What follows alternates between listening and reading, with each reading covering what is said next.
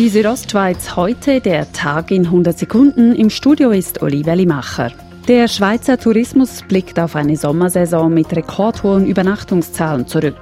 Trotzdem könne man im Kanton Graubünden nicht von einem Höchstwert sprechen, sagt ETH-Konjunkturforscher Florian Helg. Was man aber gesehen hat, ist, die Logiernächte sind um 3% gestiegen gegenüber dem letzten Sommer. Zudem dürfte die Anzahl Logiernächte auch in der kommenden Wintersaison weiter steigen.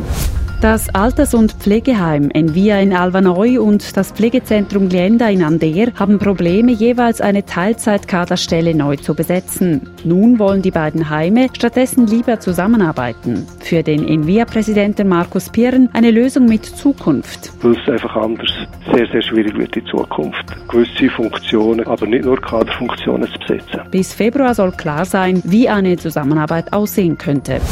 RTR-Direktorin Ladina Heimgartner wechselt zu Rignier. Sie wird dort Teil der Geschäftsleitung, wie sie gegenüber Radio SRF sagte. Also es sind sehr biografische, sehr persönliche Gründe, wo ich denke, ich bin reif für etwas Neues. Ladina Heimgartner war fast 13 Jahre bei der SRG tätig, zuvor als Redaktorin beim Bündner Tagblatt.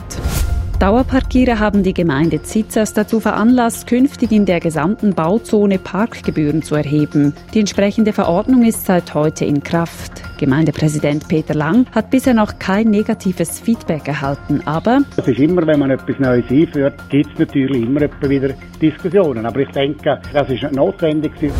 Die Südostschweiz heute, der Tag in 100 Sekunden, auch als Podcast erhältlich.